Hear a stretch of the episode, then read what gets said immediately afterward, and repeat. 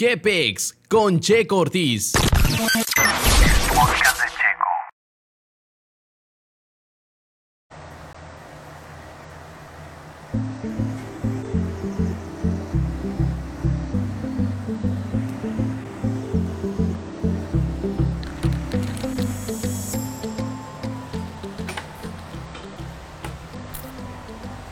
Oigan, pues bueno, me agarraron aquí todavía acomodando. Este. Pero bueno, gracias por darle play. Bienvenidos a esto que va a ser un nuevo episodio. Me siento. Saludos, Caro. ¿Cuánto tiempo sin verte? esto que va a ser una nueva sección del podcast de Checo es una sección diferente, es una sección más de cotorreo, más relajada, más alivianada. Y vamos a tener una entrevista. Cada episodio voy a tener un invitado diferente. En esta ocasión el invitado pues es Héctor Gómez, que como siempre pues creo que va a llegar tarde a esta transmisión. este y bueno, vamos a platicar, vamos a cotorrear, vamos a voy a hacer una entrevista Va a haber preguntas cómodas, va a haber preguntas incómodas, va a haber algunas dinámicas. Entonces, bueno, los invito a que se queden, a que disfruten también de este episodio y sobre todo a quienes eh, vayan a estar viendo el, la transmisión en vivo, pues pueden hacer comentarios y también interactuar conmigo y con el buen Héctor. Bueno, pues estaba platicando esta como introducción de lo que va a ser esto que se llama o que se va a llamar Quepex. Voy a tener invitados. Eh, yo creo que mensualmente no vamos a hacer o no puedo hacer esto cada semana porque es bien difícil. Pero de por sí con el señor Héctor Gómez tengo creo que un mes que quedamos que íbamos a ver y las agendas no más no se acomodaban. Ya nos hemos visto, pero nada más decíamos, ¿y cuándo grabamos? Y, el próximo viernes, Y, el, como, sí, como Julián Álvarez, iba a decir, como Espinosa Paz. Como Julián. no, no sé de grupera. Ni yo, eh, fue el gusto culposo. Oye, bueno, vamos a comenzar. ¿Estás listo? Va a haber preguntas. Primero, pues por supuesto es conocerte más, yo conocerte más, pero también que la gente que ve y la gente que lo va a escuchar te conozca un poco más. Eh, pero también, pues va a haber algunas quizá preguntas un poco incómodas. Espero que nada tan incómodo como para romper con nuestra bella amistad. eso va a depender de la pregunta. Oye, pues bueno, para empezar, Héctor, ¿quién, es, ¿quién es Héctor? ¿Qué pex con Héctor? Cuando tú te presentas, ¿qué dices? O sea, ¿quién, ¿quién dices que eres? Bueno, me, presento así tal cual, ¿quién es Héctor? Eh, de repente he visto muchas películas, ¿no? Donde hay una en especial que se llama eh, Locos de Ira, no sé si la has visto, que es con, con Jack Nicholson. Que le, preguntan al, protagonista, ¿y quién eres? Le dice, no, pues yo soy, eh, no sé, ingeniero, licenciado. No, pero ¿quién eres tú? No, pues yo me gusta jugar fútbol, me gusta esto. Ok, me estás diciendo tus hobbies, pero ¿quién eres tú? Entonces, esa pregunta, cada vez que me preguntan quién eres tú, es así como que, híjole, no sé qué contestar, no sé cuál es la respuesta ¿Me estás preguntando por encimita o, o quieres una respuesta más profunda, no? Pero bueno, básicamente, ¿quién es Héctor?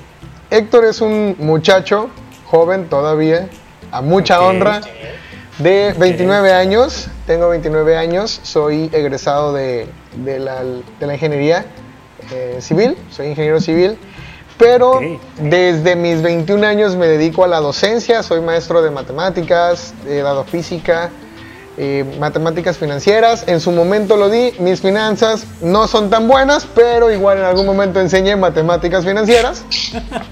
Este, bueno, geometría analítica, cálculo diferencial, eh, el, año pasado tuve la oportunidad de trabajar en un, en un, en un colegio donde pues mi religión es la católica, profeso la religión católica, practicante, entonces eh, me invitaron a dar la clase de religión, eh, di computación, nunca he dado computación, di computación.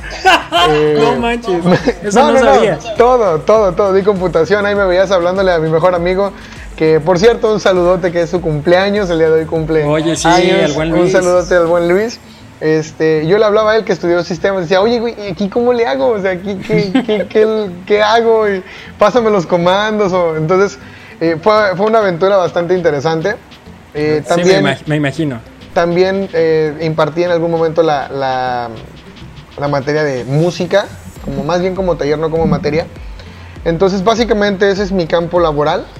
Eh, en mis hobbies, las cosas que me gustan hacer, pues me encanta eh, andar de viaje, eh, dado el, ministerio que también desempeño, que es un ministerio de música, me ha dado la oportunidad y la facilidad de viajar a muchos lados, entonces cada vez que se presenta una oportunidad de viajar, me encanta, es, es fascinante el conocer nuevos lugares, nuevas personas, eso es muy, muy chido, entonces me encanta viajar, el, el ir a un café, el ir al cine, el estar una tarde viendo películas, Ok. eh, soy muy tranquilo en ese sentido. En- Soy muy amiguero, también tengo pues amigos, tengo un grupo de amigos muy, muy vasto. Y, y la neta está, está bastante chido eso. Y básicamente ese soy yo, ¿no? Soy una persona distraída, en, en- muy, muy distraída, de verdad. Mis amigos lo pueden constatar. Soy muy, muy distraído. Eh, eso sí, nunca me dejo de nada ante las adversidades. De repente me tiro a lloriquear un ratito y, y mando todo a la fregada, no sé, poquito tiempo, digamos dos años más. ¡Ay, no puede ¿Es ser! No, no, no, no es cierto. No, es, es- son altibajos, son altibajos donde, donde hay veces que estás arriba, otras veces estás abajo, pero Claro. trato de nunca dejarme vencer, ¿sabes? Entonces, este, eso también soy yo, una persona muy aguerrida.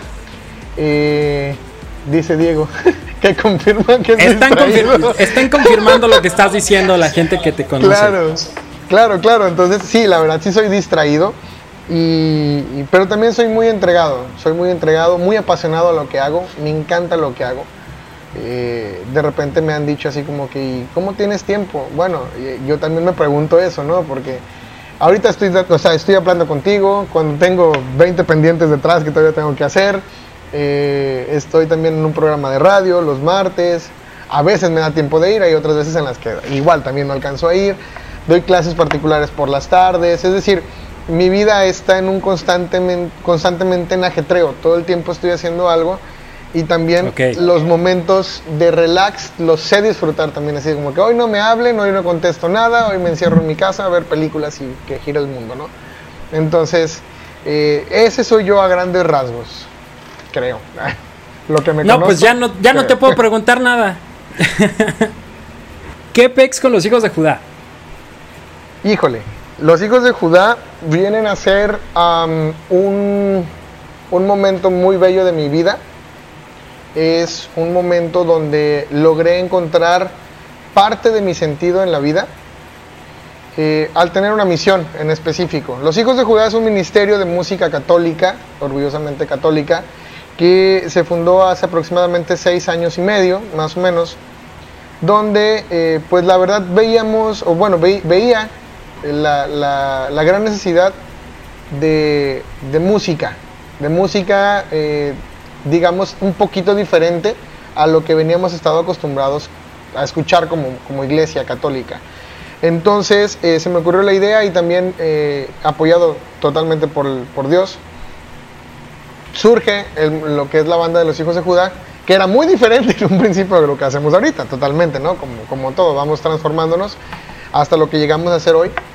Y, y puedo decirte que en algún momento, en, mi- en la prepa, cuando estaba en la prepa, eh, los test vocacionales que Ajá. hacía, siempre me salía en primer lugar la música o, o lo artístico, ¿no? Porque siempre me gustó el teatro, la música, el estar en un escenario siempre me gustó.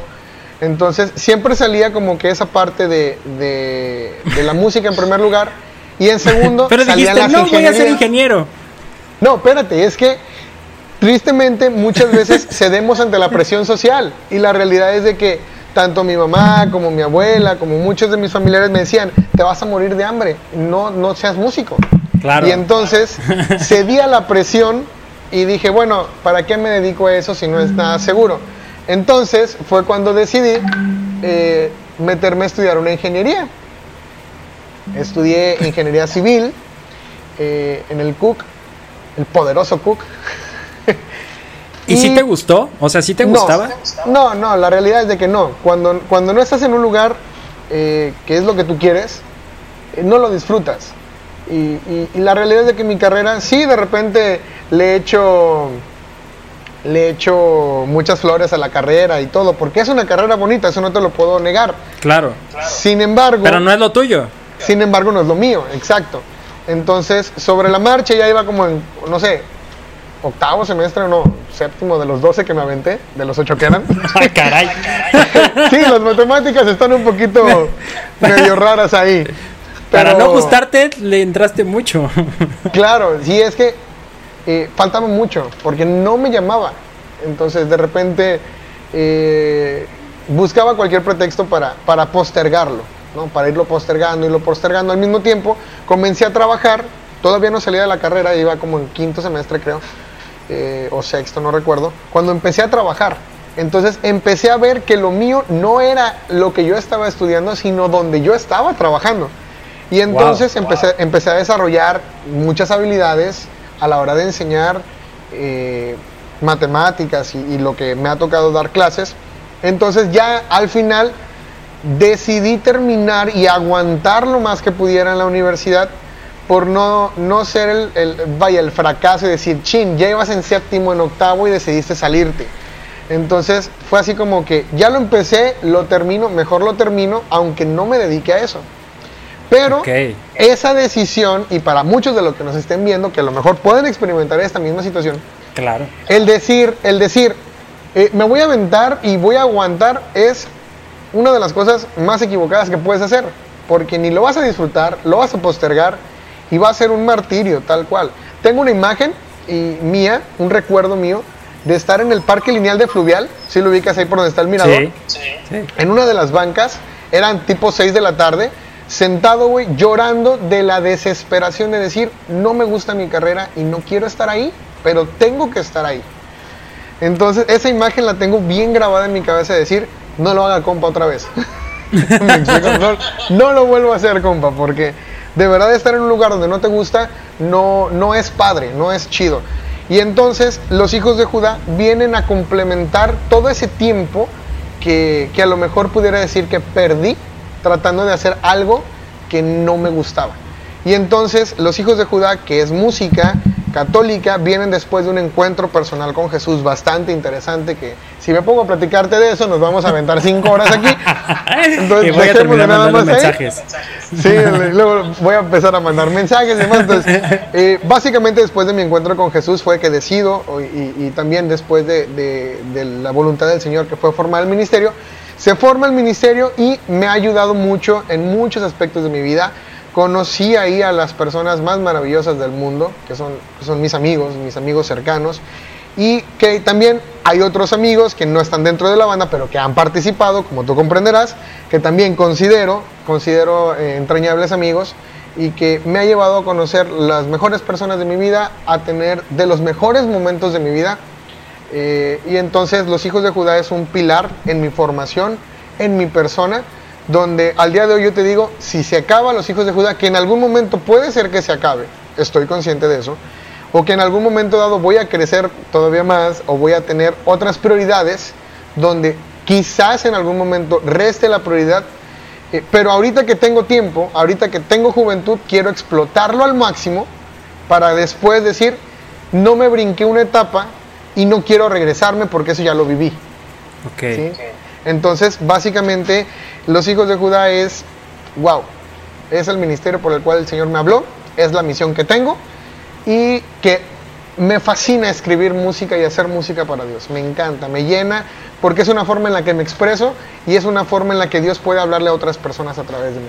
Entonces, me encanta, me encanta los hijos de Judá. Oye, y, y además, exacto, además, em, creo que han tenido logros que creo que tampoco tú los imaginaste y no sé si alguien de los que estaban en la banda los imaginaron. Eh, creo que tengo en mente justamente uno ahorita que está próximo, que es el que van a participar para Panamá. ¿Tú te imaginaste que en algún momento ibas a tener un disco con la banda, que ibas a tener concursos ganados con la banda que ibas a tener un conocimiento a nivel nacional con la banda y que luego ibas a catapultarte a nivel internacional, ya aunque sea un país, ya es internacional. ¿Te lo imaginaste Héctor Gómez? No, no, créeme que no. Eh, yo al principio lo vi como un juego, como un decir, pues igual y, Dios... Jugamos a tocar. Jugamos a tocar y jugamos a tener una banda, ¿no?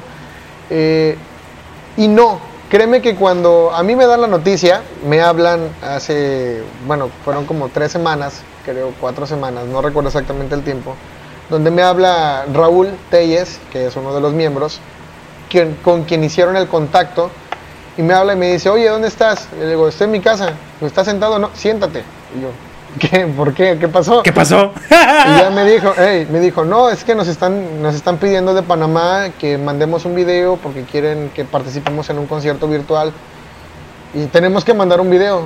Y yo, yo en su primer momento le dije, ah, sí, no hay bronca, vamos a grabar uno dentro de unos días, de ahí cortamos el video y todo, ¿no? Y ya le dije, Simón, sí lo mandamos y todo, fue muy natural, ¿no?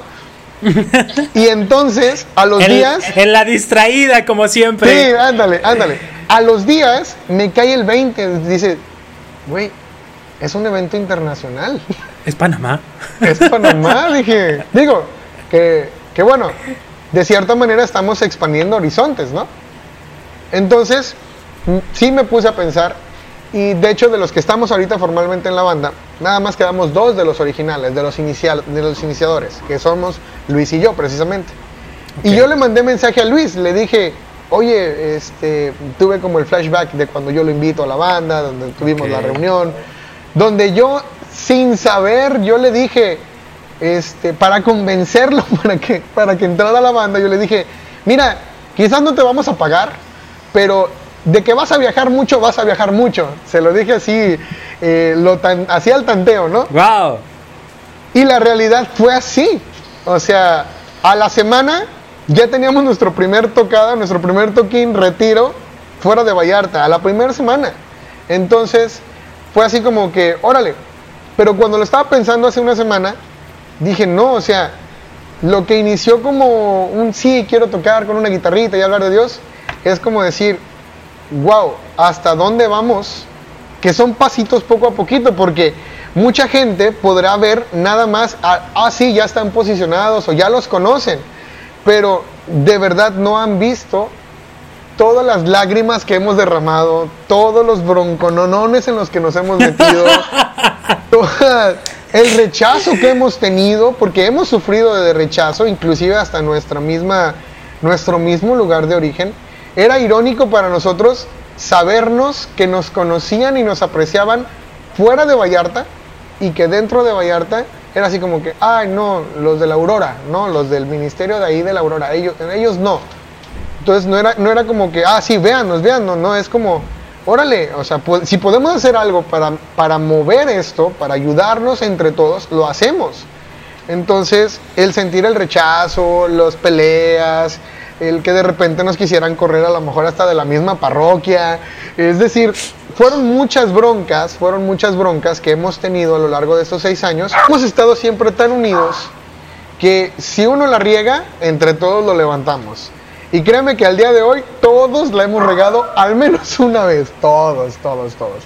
Y a veces juntos, a veces cada uno por separado, pero muchas veces nada más ven el, ah, sí, ganaron un concurso pero no vieron el montonal de horas de ensayo que tuvimos preparando las canciones.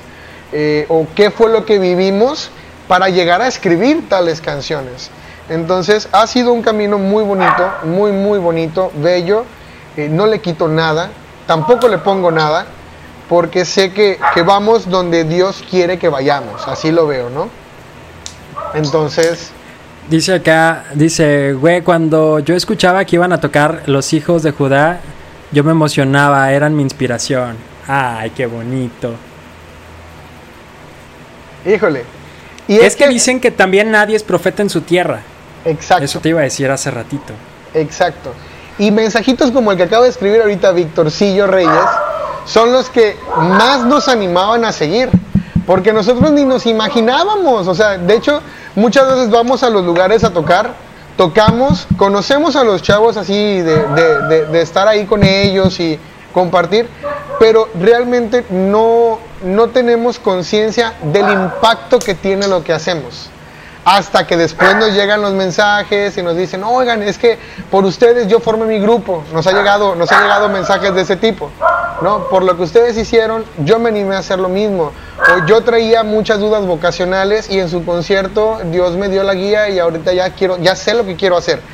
Entonces, esas cositas son las que dices, vato, neta, vale la pena todo el sufrimiento, ¿no? Cuando puedes ayudar a una persona, neta vale la pena. Es más, vale la vida, ni siquiera vale la pena, vale la vida.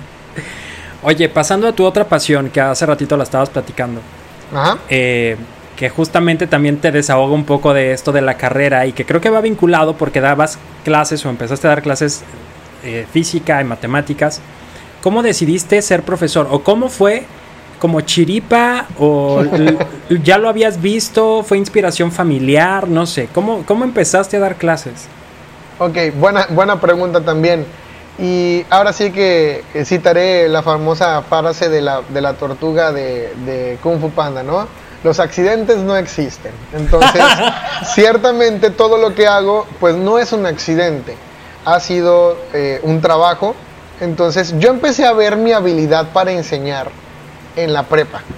Cuando teníamos matemáticas en la prepa, que yo no era bueno en un principio, pero tuve un amigo muy bueno que él era un cerebrito y me, me, decía quítate que ahí te voy.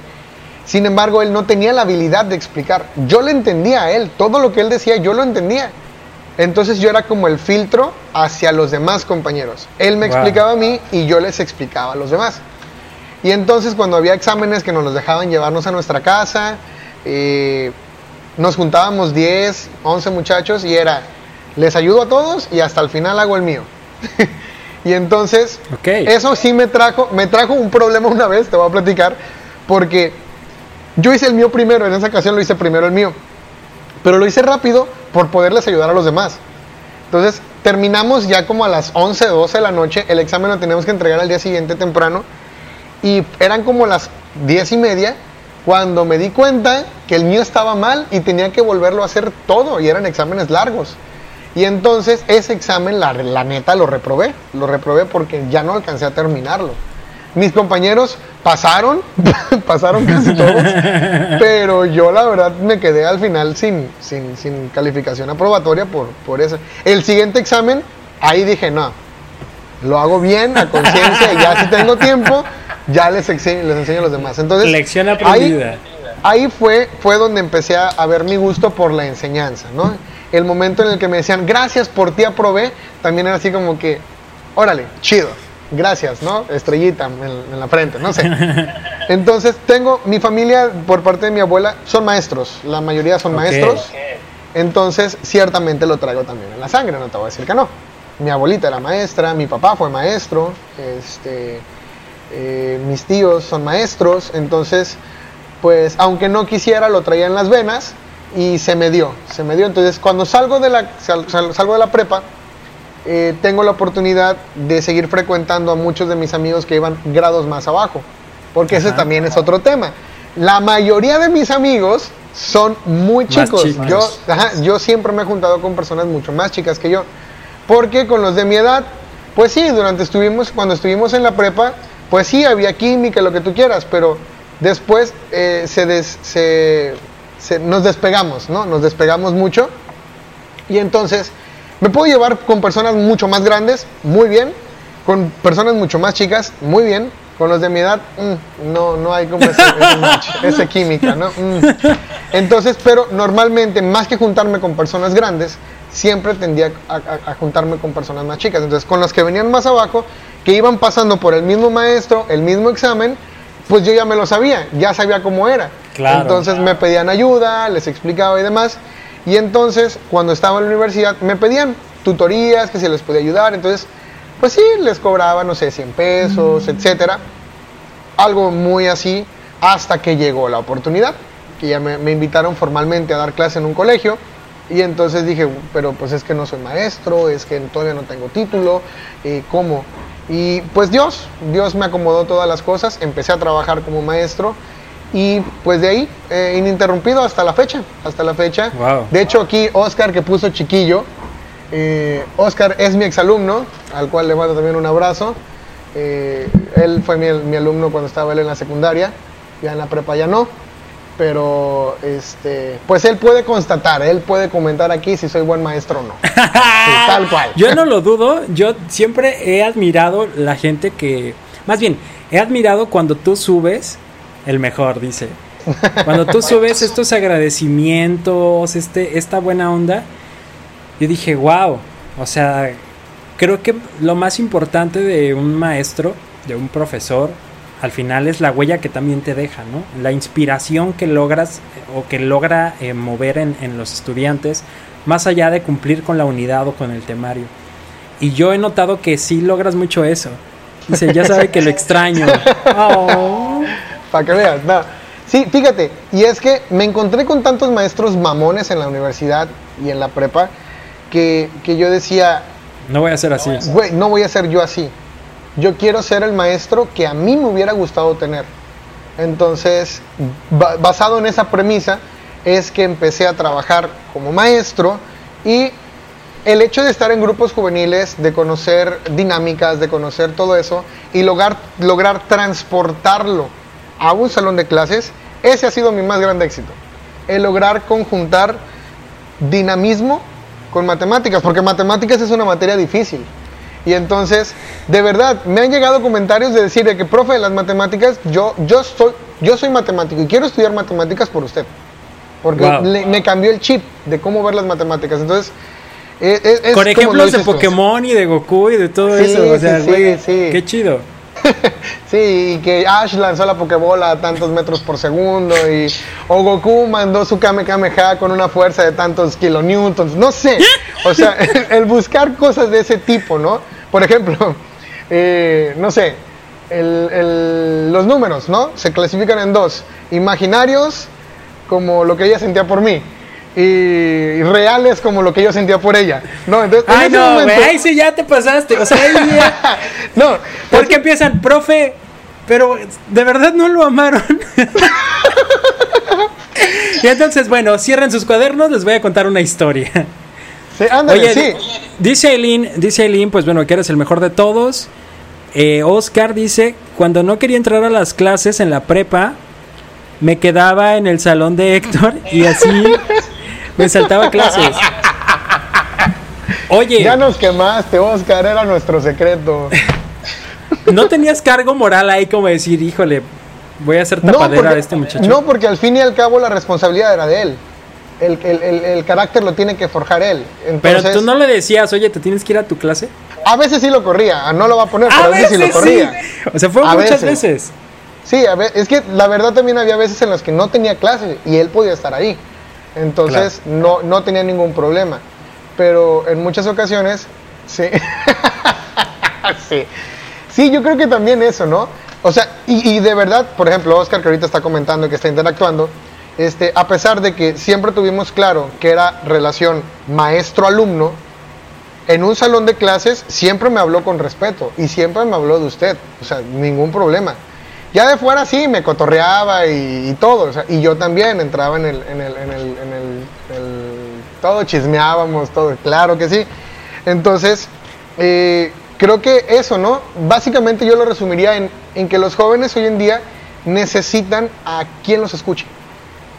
Entonces el lograr yo poder hacer clic y, que ellos me contaran sus problemas, en más de alguna ocasión a varios les ayudé a salir de sus problemas.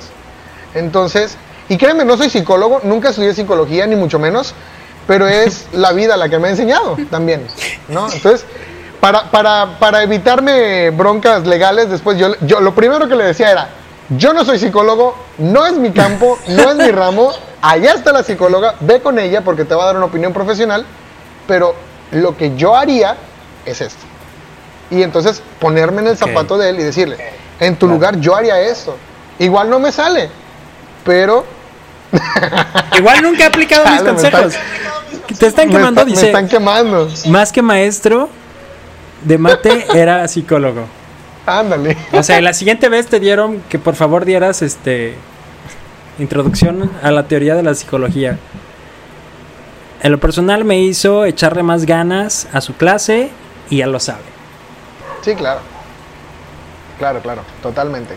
Tienes Entonces, básicamente eso, ¿no? Básicamente eso, el, el- el- el saber que podía hacer algo con los muchachos, eh, de poderles ayudar a que encontraran un poquito el sentido a su vida, este, eso, eso me llenaba mucho. Ah, dice, lo padre de Héctor es que utiliza sus experiencias o el desamor para Chale, enseñar y ayudar a otros. Claro, o sea, qué chido que te vaya mal en el amor porque al final lo transformas en una bonita clase. Sí, Oye, vienen- es de que eso. Vienen dos preguntas un poquito más difíciles. Échale. La primera es, si tuvieras un millón de pesos que te lo regalan, ¿Ok? ¿qué harías con ese millón de pesos? Un millón de pesos parece mucho, no es tanto, no alcanzas a comprarte tres casas, dos casas, o sea, a, a lo mejor te alcanza una casa y allá por el Copinole, no sé. Saludos a la gente del Copinole, no es por nada, pero bueno, sabemos que no te alcanza para conchas chinas. Pero tú qué harías si tuvieras un millón de pesos? Ok, hay, hay dos calidades de respuestas, creo yo. La, la- la respuesta que puede ser muy de Romántica. concurso de belleza, muy romántica, exacto. Paz mundial, Paz mundial y, y- y todo. Y la otra respuesta, creo que yo, yo sentiría un poquito más realista, ¿no? Lo primero, lo primero, pagar mis deudas. Es lo primero que haría. ¿Tienes muchas tener deudas? broncas. Más o menos. Te digo que mis finanzas no son tan buenas. Entonces, pagar lo que debo, eh, pagar, pagar lo que debo, este, y lo que reste, que obviamente sería algo, eh, no sé, el, el- el poder invertirlo en, alguna, en, en algo que a lo larga me pudiera generar más dinero y entonces ahora sí poder ayudar. Porque ciertamente, eh, por ejemplo, hay un argumento que dan mucho, que, por ejemplo, la iglesia, que si vende todos los bienes para darle de comer a todo el mundo, bueno, les va a alcanzar nada más una vez. Entonces no es la manera, no es la manera. Yo creo que es, yo lo invertiría en algo que al final me, me generara más dinero y entonces ahora sí poderle ayudar. Porque claro, eh, no lo invertiría solamente en mí. Obviamente sí, sí me gustaría ayudar a las personas en medida de lo posible. ¿Se me explicó? O sea, también pues está mi familia de por medio, está Claro. mis aspiraciones, ¿no? Por ejemplo, en el caso de mi banda, montar un estudio para poder generar más. O sea, es, es verlo no en una posición egoísta, sino el ver cómo puedo generar más para así poder ayudar más. Creo que esa sería mi respuesta. Casi me convences. Oye, me dice mi apuntador que las casitas del Coapinole andan en más de 3 millones. Entonces que ni para la casita más. del... Qué mal estamos, ¿no? Pero bueno, Sí. la segunda No, pregunta, ¿qué es qué ha sido lo más difícil que has tenido que vivir en esta pandemia? Sé Ay, que joder. esta pandemia ha estado llena de cosas, ha habido cosas buenas, ha habido cosas malas, pero quiero que elijas la más difícil que has tenido que enfrentar durante esta pandemia. La más difícil es encontrarme a mí mismo y saber y saber que hay cosas que están fuera de mi control. El aceptar las situaciones que me han pasado en la vida, porque en la pandemia realmente sí me encerré un tiempo. Yo le tenía pavor, y te lo confieso a ti y a todos los que nos van a estar viendo, yo le tenía pavor, pavor a encontrarme a mí mismo. Normalmente estoy tan lleno de cosas me lleno, me saturo de cosas para siempre estar haciendo algo. Para no tener momentos en los cuales mi mente divague, porque mi mente de repente es muy traicionera. Mis pensamientos son muy traicioneros. Entonces, el hecho de encontrarme a mí mismo en una situación de silencio y de saber que no podía salir a gritar y no podía viajar, no podía tocar, no podía ir a, la iglesia, no podía hacer nada y el tener que encontrarme a mí mismo han sido de las cosas más difíciles y brutales que me ha tocado hacer. Porque fue algo que a lo que le corrí mucho tiempo. Y entonces al verme encasillado, pues no me quedó de otra más que salir adelante. Y fue un- ha sido una experiencia, no te digo que ya terminó, sigue, sigue. Eh, ha sido una experiencia bastante eh, edificante, edificante, me ha hecho crecer mucho. Yo, yo creo que ha sido el año que más he llorado.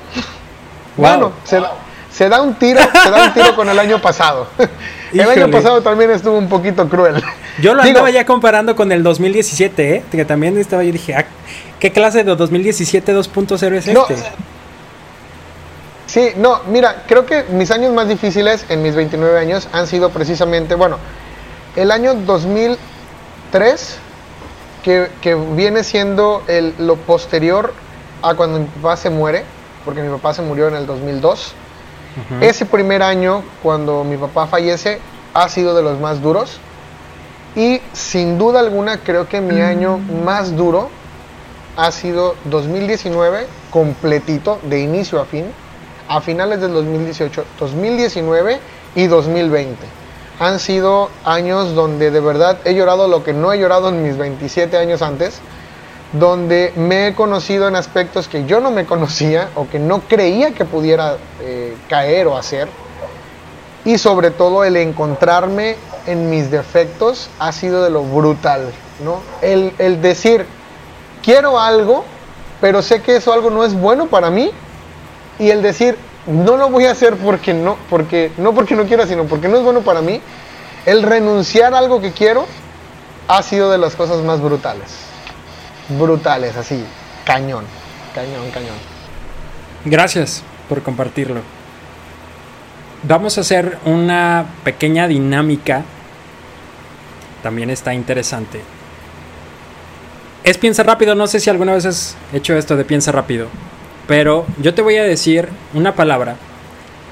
Y vas a decir lo primero que se te venga a la mente. No puedes decir frases, no puedes decir ni debatir, ni ideas, ni explicar. Solamente responder la primera palabra que se viene a tu mente. ¿Listo? La pregunta, la- ¿en, una, ¿en una sola palabra? Solo la primera palabra que te venga a la mente.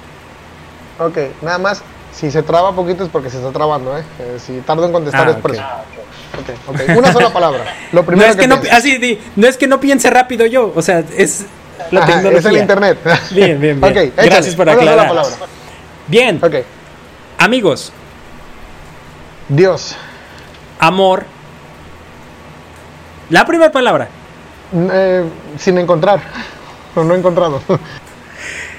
familia, Base, aborto, negación total. mascota, Amor, Puerto Vallarta, repite, no se escuchó. Puerto Vallarta, Paraíso, machismo, complicado. viaje, Restauración, alumno, enseñanza, homosexualidad, prueba, sueños, metas. risa, Repite, se trabó. um, risa, Desahogo, alcohol. de vez en cuando. Una palabra. Dinero, Necesario, fe, indispensable. iglesia, Todos, sexo. orden. Ok. ¿Hay alguno que tú digas, en este creo que quiero explicar? O sea, o que quiero decir. Pues varios. Elige uno. Pues varios. Uno. Ok. am, yo creo que. Híjole, me la pones difícil. Iglesia. Yo creo que en este punto hablaría de la iglesia, donde creo que mucha gente eh, opina y ataca con mucha desinformación. Yo que lo vivo, que soy practicante, que estoy dentro de la iglesia, la iglesia somos todos. Es decir, cuando una persona critica a la iglesia y que se dice católico o de cualquier iglesia y que critica su propia iglesia, eh, es, es escupir al cielo y, y, caerte, que se te caiga tu baba en, ti mismo. Porque todo el tiempo la misma iglesia ha enseñado que la iglesia somos todos. No únicamente los curas, no únicamente los sacerdotes, eh, o las monjitas, o, el Vaticano, como muchas veces lo mencionan. La iglesia somos todos. Entonces, creo que muchas veces la gente opina sin fundamento o mal informado también critica y habla. Ciertamente para tener el derecho de criticar, obviamente tienes que vivirlo. Y no nada más vivirlo, vivirlo bien. Porque uno puede decir, cuando yo era católico o pertenecía a la iglesia católica, yo era un alcohólico, yo golpeaba a mi mujer, yo era machista. Güey, nunca fuiste católico.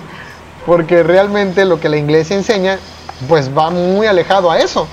Entonces, eh, en los últimos años se ha atacado mucho a la iglesia eh, y creo que hay, mucha desinformación. Hay mucha desinformación. Y más todavía. Más todavía este iba a decir, pero, pero sí, creo que también ya tiene unos años. Claro, claro, o sea, hay, hay mucha desinformación. Y hay gente también que, se dice muy docta o que se cree mucho o que está muy estudiada cuando pues está muy dolida también y entonces encuentra ahí motivos para poder criticar. Entonces, lo mejor creo que es, si eres practicante y hay que defender, defiende. Si no eres practicante, pues quédate callado y ya, o sea.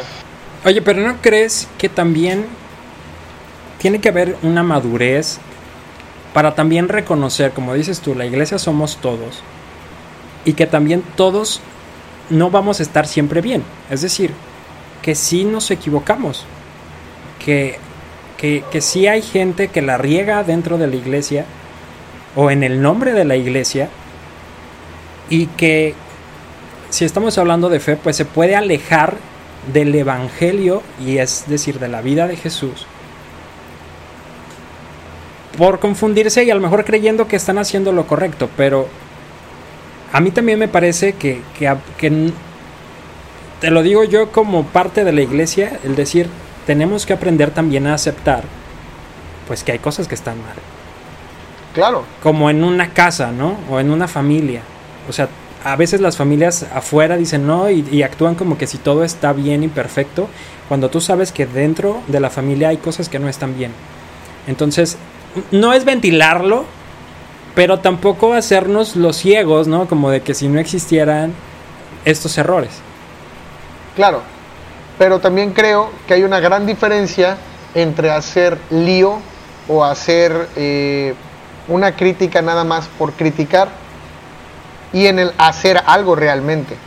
Porque ciertamente, y, y, yo todo el tiempo lo he dicho, tristemente los más grandes antitestimonios han sido pues gente de la propia iglesia. Pues sí, o sea, es una realidad. Que eso no condiciona mi fe, jamás va a condicionar porque yo no voy siguiendo al hombre. ¿sí? O sea, si el cura se equivoca, en mi conciencia y en mi madurez espiritual me dice que tarde o temprano ese cura va a tener que pagar todo el daño que hizo. Y a mí no me van a pedir cuentas de eso. A mí me van a pedir cuentas, Dios en su momento, de lo que yo hice o dejé de hacer. Claro, hay que denunciarlo. Eh, el mal que se haya, o sea, hay que denunciarlo en ese afán de mejorar, de hacerlo. Pero publicando en Facebook, el, hacer nada más chisme por hacer eh, tirria o, el hablar sin fundamento o simplemente atacar por atacar, pues no le veo mucho sentido, ¿no? O sea, por ejemplo, te pongamos un, caso, un, caso que pudiera ser real, ¿no? Este, te das cuenta de, que un sacerdote eh, tiene una relación personal con una, una mujer, por ejemplo, o con un hombre o que ha violado a algún niño. ¿Sí? O sea, obviamente vas, lo denuncias, haces lo que tienes que hacer. Vas ante la fiscalía, lo denuncias, buscas, pero ahí ya no es criticar por criticar, no es, o sea, con, argumentos, con evidencias, se tiene que hacer, porque hasta el mismo San Pablo lo decía, hay que denunciar, hay que denunciar lo que está mal. Porque entonces, si yo sé algo que está mal y no lo denuncio, entonces ahí la bronca es para mí, porque yo vi y no hice nada. ¿sí? Pero mi comentario va más encaminado a, a las personas que critican por Desde criticar. lejos. Desde lejos. desde lejos, que ni siquiera practican realmente una religión o no practican realmente la religión eh, y que eh, lamentablemente hacen críticas nada más por criticar. ¿no? O, o no están abiertas al diálogo o, o simplemente critican y no les puedes rebatir, no les puedes decir nada porque entonces tú eres el intolerante, tú eres el, el que no va de acuerdo, entonces eh, también se cierran mucho al diálogo, entonces pues no se puede Sí, hacer mucho tampoco hacer. ahí. Sí. Al fin y al cabo es un tema de muchas vertientes, de, de que le podemos aventarnos tres horas aquí hablando de eso. y al final pues vamos a llegar a, a puntos discrepantes en algún momento. Entonces, realmente, eh, digo, sí, hay que denunciar el mal, sin duda. Cuando las cosas estén mal y tú sepas, hay que denunciarlo. Llámese como se llame, ¿eh? no nada más lo que está de moda, que es este pues eh, lo del aborto, lo de la homosexualidad, de la pederastía, que son los temas que más están en el ojo del huracán ahorita sino antitestimonios, mala vida, no sé, alcoholismo, familias disfuncionales o, o- o, eh, maltrato en la familia, no sé. Eh, todo, todo tiene que ser denunciado, no nada más lo, un- lo de un discurso de que, hay a nivel global, ¿no? Entonces, Claro. eh, porque por ejemplo, puedes estar denunciando una cosa y tu misma vida dice otra o estás en lo mismo, entonces carece, carece de peso tu argumento, entonces no sé, vamos a llegar en un punto a discrepar en muchas cosas, pero ciertamente también hay que tener esa aceptación, estoy contigo en ese sentido. Hay que aceptar que la iglesia no es perfecta, que la iglesia va a tener errores, pero sobre todo tener esa madurez espiritual de que esos errores no condicionen tu fe, porque muchas veces la gente se sale de la iglesia porque el cura le hizo mala cara o porque ya chismearon, y entonces pues la fe no estaba realmente en Jesús. Y porque no estás Entonces- haciendo nada para remediarlo, ¿no? Para reparar Exactamente. Esto. Exactamente, entonces mi fe no se condiciona en lo absoluto por, por todo lo que pueda pasar alrededor de la iglesia, sino que qué estoy haciendo yo para contribuir a mejorarla, ¿no?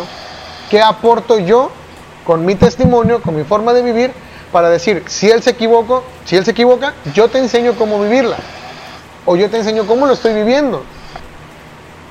O sea, no veas el otro ejemplo. A lo mejor tampoco veas el mío. Hay que ver el de la- el- la- las personas que sí han logrado vivir De en quien sí está haciéndolo bien. de quien sí está haciéndolo bien. Porque de los que se equivocan todo el mundo habla, pero de los que la han hecho bien, que hay muchísimas personas que, viven bien su fe, de eso nadie habla. Y entonces está mal enfocado, yo creo, de repente los- las críticas y ataques. Buen tema el que elegiste. Vamos ya casi con las últimas preguntas. Échale. Seguro. ¿Seguro? Sí, tú. ¿Qué pex con el amor? qué buena, qué buena pregunta. Qué Ah, ya, te- buena. ya, ya se escuchó, ok. Qué buena pregunta. Híjole, es, es un tema, un tema complicado. Y se me viene, se me viene a la mente una frase que viene en, en el libro de Eclesiastés, que dice, Dios hizo sencillo al ser humano, pero él se ha buscado muchos problemas. Me identifico mucho con esa frase, específicamente en este tema. Porque pues realmente es algo sencillo. Pero uno mismo se la va complicando, ¿no? ¿Cómo estoy en el amor? Híjole. Me encantaría decirte que, que todo está bien. Me encantaría decirte que, que estoy disfrutando de mi soltería y que ciertamente sí, no te voy a decir que no, la neta sí. Puedo hacer lo que quiera y, y no tengo que rendirle cuentas a nadie. Pero llega ese momento donde pues te planteas muchas cosas, donde piensas muchas cosas. Entonces, eh, es un tema complicado para mí, porque sí, la verdad sí quiero a una persona, no te voy a decir que no, claro que la quiero. Y de repente es muy complicado, hay situaciones que son muy complicadas, muy, muy complicadas.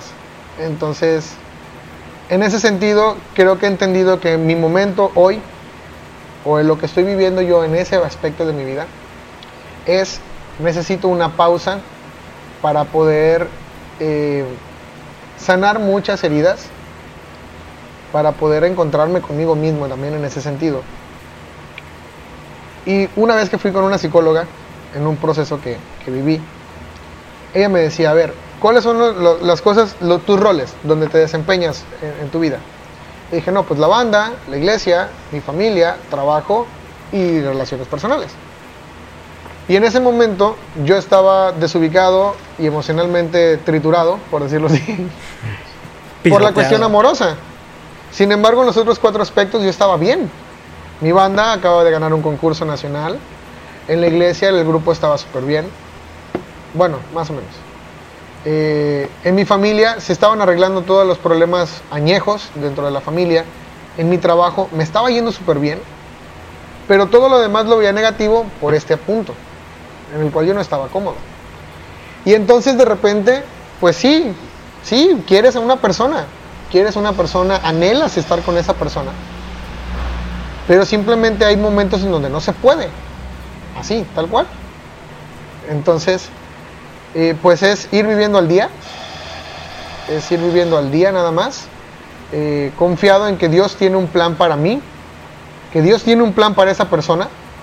Y si no es el plan de Dios el estar con esa persona, pues Él pondrá a la persona correcta. Eso me ha costado trabajo entenderlo y asimilarlo y aceptarlo.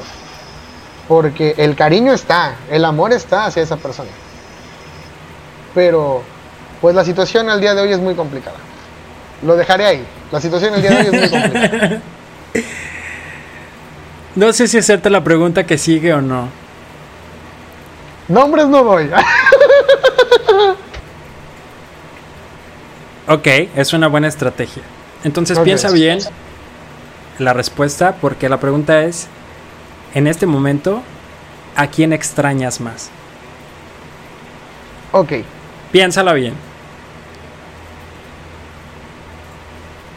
¿A quién extraño más?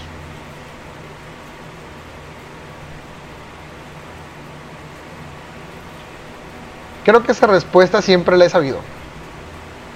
No tengo problemas con contestar esa respuesta. E inclusive te pudiera decir que inclusive sí te pudiera dar el nombre, sin ningún problema.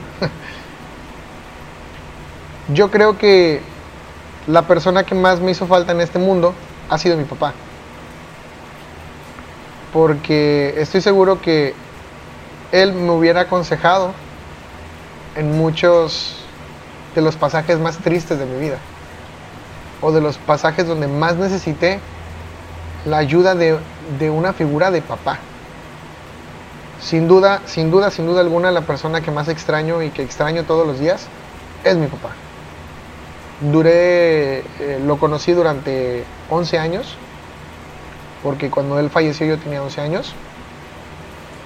Y pues me ha tocado vivir una operación complicada, me ha tocado vivir todas estas cuestiones de desamor, que de repente pues no hay la confianza de platicarlo con mamá, a lo mejor.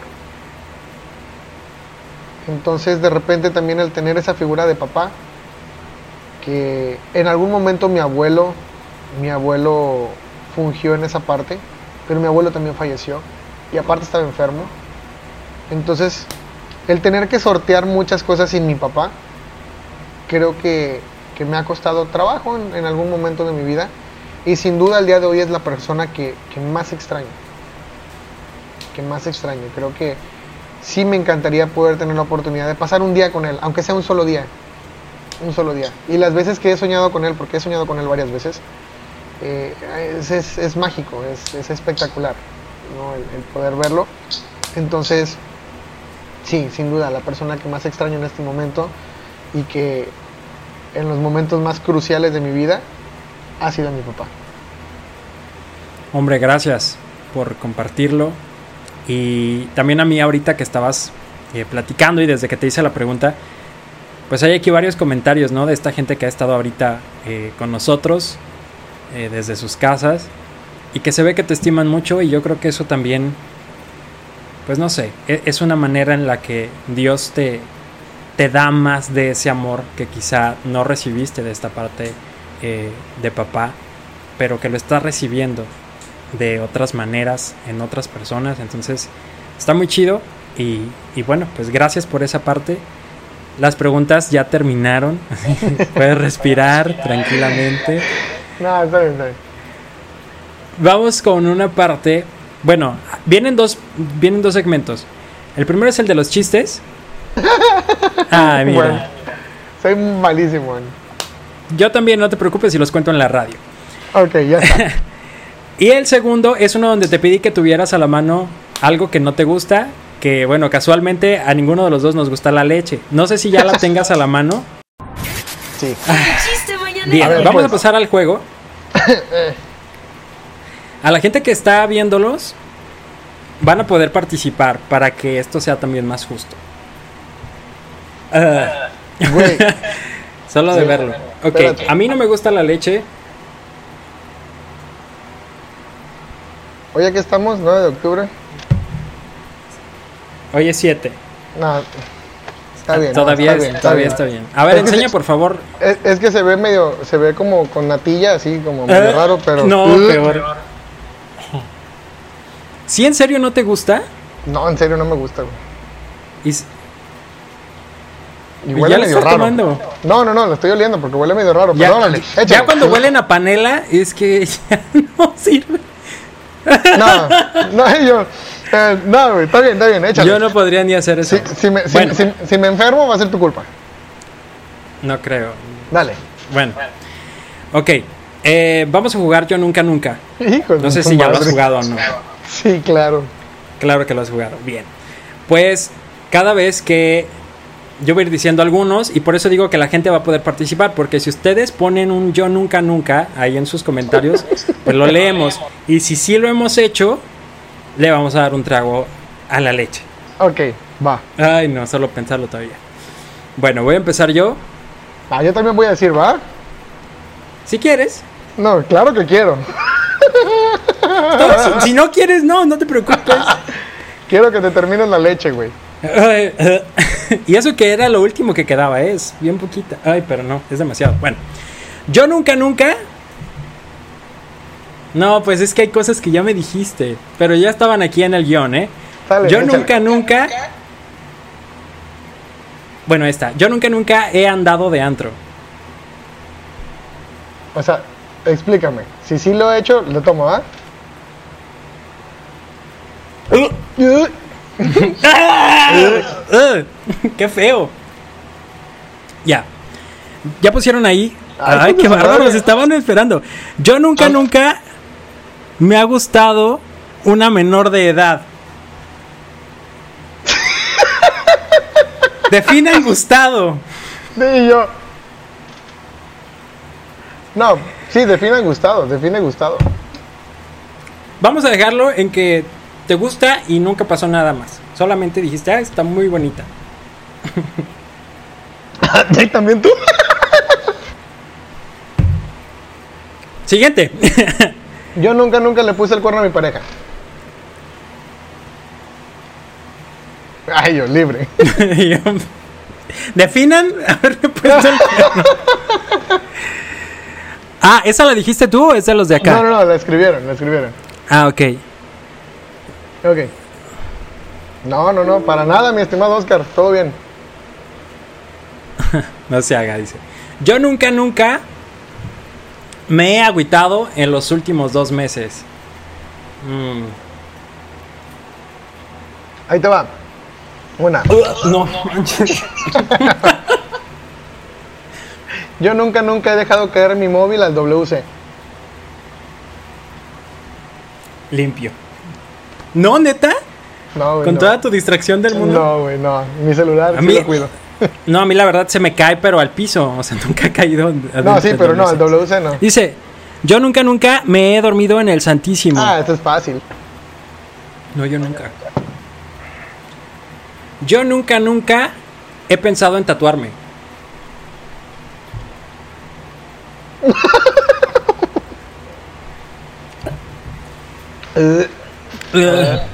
Ok, yo nunca, nunca he gastado más dinero del que debo. Del que debo gastarme. Sí, no. ¿Por qué puse esto? Ahí te va. Yo Oye, nunca. la toleras muy bien, ¿eh?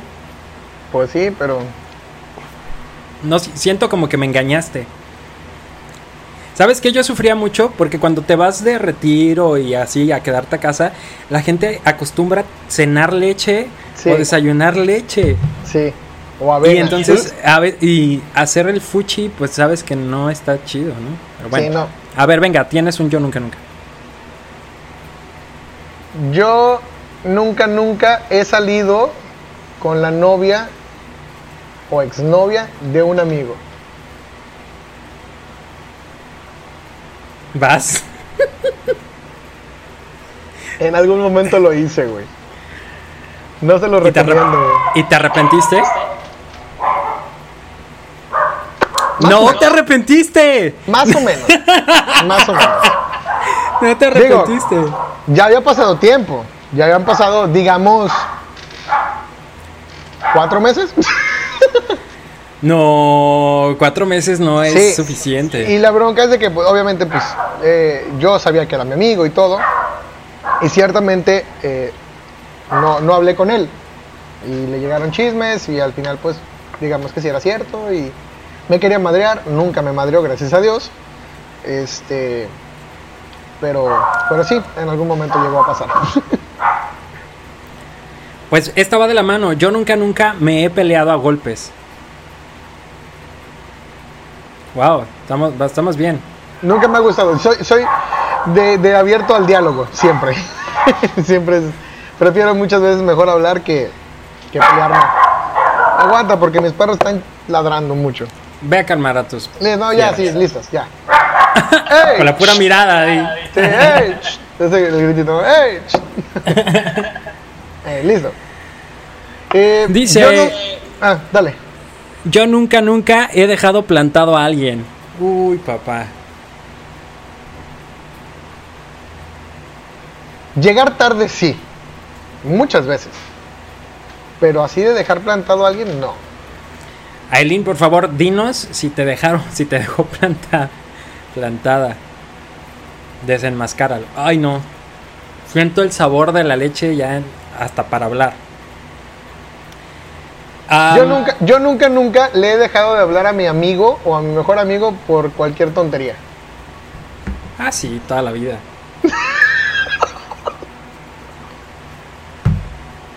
Guácala. Es que no Oye. es broma. Ve, tiene como natilla, güey. Como que Ay, está echado no. a perder, güey. No, no está echada a perder.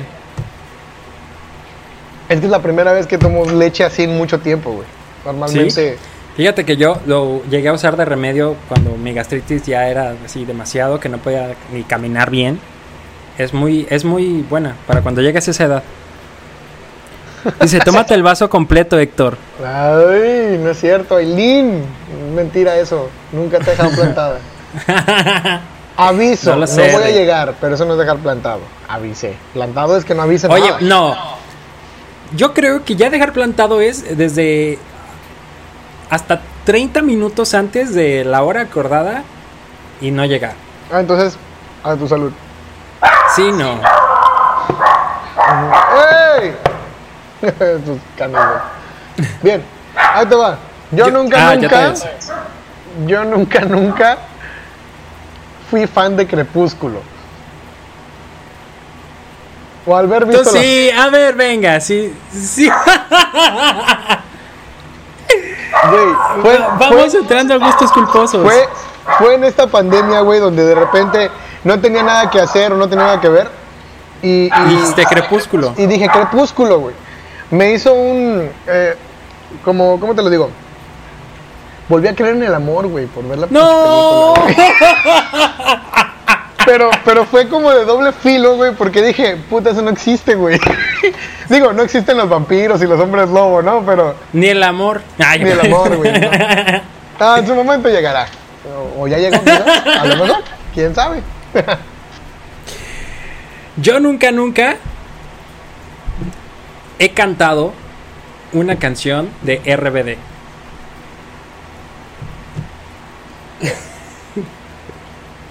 Ah, ¡Ey! ¿Te la vas a acabar, güey? Oye, pero ¿sí te gusta RBD? Llegué a escuchar. Llegué a escucharlo. Alguna vez y también pues en, en ¿Pero te gustaba? O sea, o era... No, pero nomás Acéptalo. social, no, no, no, la realidad no es Para socializar. para socializar. Sí, la neta, o sea, no vi la novela ni mucho menos, güey, o sea, Ok. no así como que Yo la verdad-. La verdad, mi hermana era muy fan. Muy, muy fan. Entonces, la verdad es que era inevitable conocer la música. Y entonces a la fecha, sí. Si me pones una canción de RBD, yo creo que no sé cuántos discos sean, pero de cualquiera de los discos, casi creo que me la sé. Órale, no, pues estás cañón. Así, así de heavy. Am, ¿Qué dice? Tómate el vaso. ¿Recuerdan cuando iban a pelear Santi y Chi? Ah, ¿Chino? Dos de, dos de- dos de mis exalumnos. Pues digo, si van a pelear estos dos. eh, eh, también el Oscar, el que está comentando, también era bien peleonero. ¿También le iba a entrar? Sí, no, no. él- a él sí me llegó a tocar separarlo porque sí era de los bravos cuando se peleaba. Porque tú lo veías de 15 años, pero medía, no sé, que ahorita que comente cuánto mide, no sé, un 80 y luego le pega al gimnasio, chido, entonces está mamé y está haciendo eso. Yo lo veía así de que, sí, compa, ¿qué onda, no? entonces, este. Sí, o sea, se imponía mi compa, imponía el Oscar. Entonces. eh, pero yo de pelearme, yo no. No, no, no. ¿O por qué dijimos eso? ¿De qué hablamos? Ya se me olvidó. No, te estaban tratando de quemar. O, o que. Que te acordaras de esa pelea. Mandaron un chiste. Está bueno, yo sí me lo sabía. Ay, sí. Oh, Porque la más devota, no.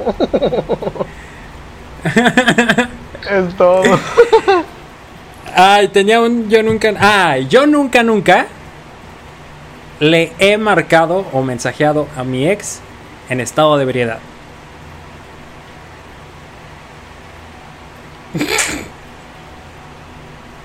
No lo haga, compa. Autocontrol. Autocontrol. No, güey, no. Cero autocontrol, güey. Cero autocontrol. ¿Tienes algún otro? Ah, sí, aquí estoy viendo mi apuntador. Ah, tienes trampa ahí. Yo nunca, nunca me he imaginado siendo del sexo opuesto.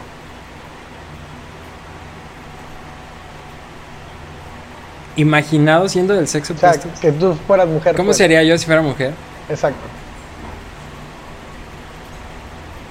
No, ni yo, la neta. Está interesante, ¿Sí? pero no.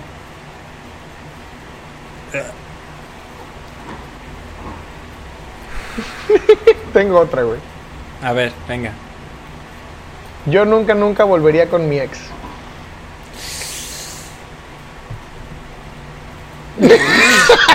Autocontrol. Y los dos. mm, ¿Tú qué piensas de eso? híjole, es muy buena pregunta, güey. Es muy buena pregunta. Yo creo que los astros se tienen que alinear y Dios tiene que, que acomodar las cosas. No, ahí sí ya no. Bueno, acomodar parte de las cosas y que haya voluntad de las dos personas. que radica más en un 60-40 la voluntad de las personas. Fondo, fondo, dice Eileen. Este, yo creo que no. No, definitivamente no. Eso estuvo como tramposo, pero por eso te decía, yo no creo que es como que Dios acomode las cosas, más bien es pues si si se acomodan en las personas. No sé, o sea, también depende de cuál haya sido la razón de la ruptura, ¿no? También, claro. Cuando es algo pues malentendido o algo quizá vale, pero cuando ya te diste cuenta de que no funciona y a aferrarte a que las cosas ya cambiaron o que ahora vamos a cambiar, eso, híjole, es una moneda en el aire. No los vi tomar, dicen. ¿Leche? ¡Ah! ¡Ya entendí! No. Yo digo, no. Yo sí estoy dudando de ti, ¿eh? Pero... Vamos a ver, dice, yo nunca, nunca he puesto una calificación más alta aunque no se lo merecía. La neta, sí, los dos somos maestros.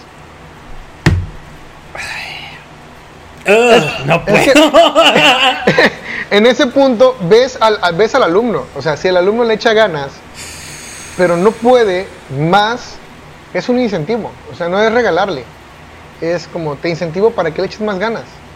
Claro. Entonces, mm, no tengo cargo de Sí. conciencia por eso. Yo la verdad, exacto. A mí me han dicho que soy... Ándale. Dice Ibey, Ibey es, bueno, es un exalumno mío. Ok, Eh, Oye, me siento orgulloso de eBay, por cierto. Porque está logrando muchas cosas interesantes. No, mira, al buen eBay le iba siempre mal en los exámenes. O muy regularmente le iba mal en los exámenes. Pero la verdad es que, como tú dices, bastante aplicado en las demás cosas. Entonces, Claro. yo sabía que no necesitaba ni mi ayuda.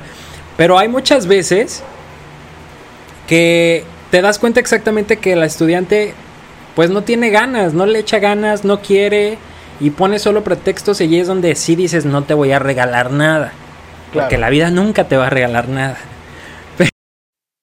Dice, yo nunca, nunca le prometí algo a una persona y nunca lo cumplí. ¿Sabes? Le voy a tomar más que por cumplirle a una persona, por cumplírmelo a mí. Porque muchas veces yo he dicho, no voy a hacer algo y lo termino Wow. haciendo. Entonces, no, pues ya, me mataste, le gracias. tomo por mí. Ay, cada vez se pone más difícil esto, no sé. en lugar de que se me acostumbre. Compa, que te están quemando.